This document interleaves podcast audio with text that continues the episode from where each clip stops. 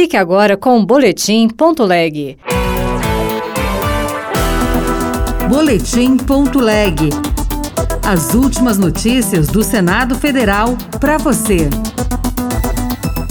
Presidente do Senado comenta a possibilidade de judicialização pelo governo da desoneração da folha. A desoneração dos municípios é um instituto novo Congresso Nacional entendeu ser constitucional. E, obviamente, que é direito do Executivo fazer a discussão que, que lhe caiba no Poder Judiciário. Nova carteira de identidade nacional é fruto de proposta aprovada pelo Congresso.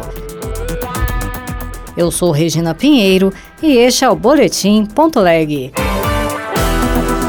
O presidente do Senado comentou a possibilidade de o executivo acionar o STF para questionar a constitucionalidade da proposta que prorrogou a desoneração da folha até 2027. Rodrigo Pacheco argumentou que é direito do governo ajuizar a ação sobre a desoneração de municípios, mas entende que o benefício às empresas já conta com o aval do Supremo.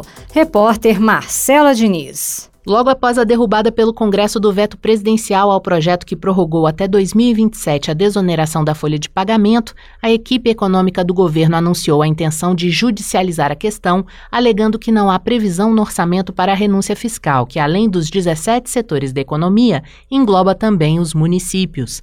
O entendimento do governo é o de que a reforma da Previdência de 2019 impede a concessão de benefícios sobre a base de arrecadação da Previdência. Ao comentar a possível judicialização judicialização da desoneração, o presidente do Senado e do Congresso Nacional, Rodrigo Pacheco, disse que esse é um direito do governo, mas ponderou que, ao menos para as empresas, já existe entendimento do STF atestando sua constitucionalidade. É direito do Executivo ajuizar a ação própria no Supremo Tribunal Federal e o Supremo Tribunal Federal decidir. Em relação ao setor produtivo, os 17 setores, tratou-se de uma prorrogação cuja apreciação do Supremo Tribunal Federal, em certo instante, mesmo após a reforma da Previdência, deu por constitucional constitucional, uma decisão do ministro Ricardo Lewandowski. A desoneração dos municípios é um instituto novo, foi inserido agora nessa lei. O Congresso Nacional entendeu ser constitucional. E, obviamente, que é direito do Executivo fazer a discussão que, que lhe caiba no Poder Judiciário. Rodrigo Pacheco disse não acreditar que a desoneração da Folha será responsável por um eventual descumprimento da meta de déficit fiscal zero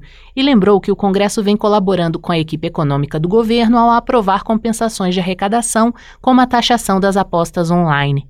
Acrescentou, por outro lado, que o governo precisa cortar gastos e melhorar a qualidade do gasto público, debates que o Congresso, segundo ele, estaria disposto a fazer em 2024.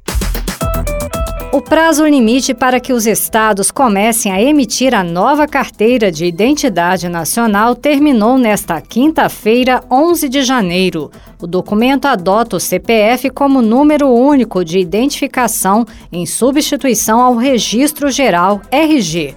A mudança é fruto de lei aprovada pelo Congresso.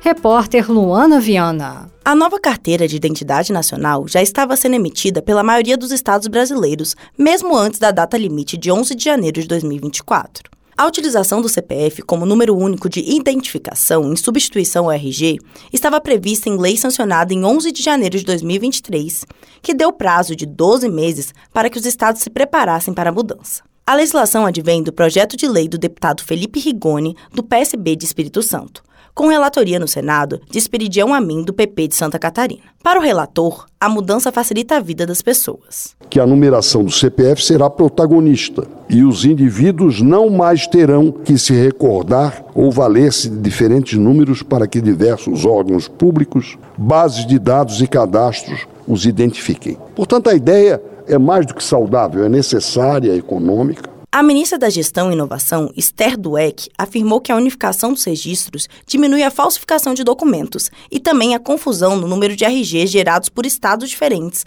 para uma mesma pessoa. Cerca de 3 milhões de brasileiros já emitiram a nova carteira de identidade nacional, segundo dados do Ministério. As atuais carteiras de identidade continuam valendo até 2032. Outras notícias estão disponíveis em senado.leg.br barra rádio. Você ouviu Boletim.leg. Notícias do Senado Federal.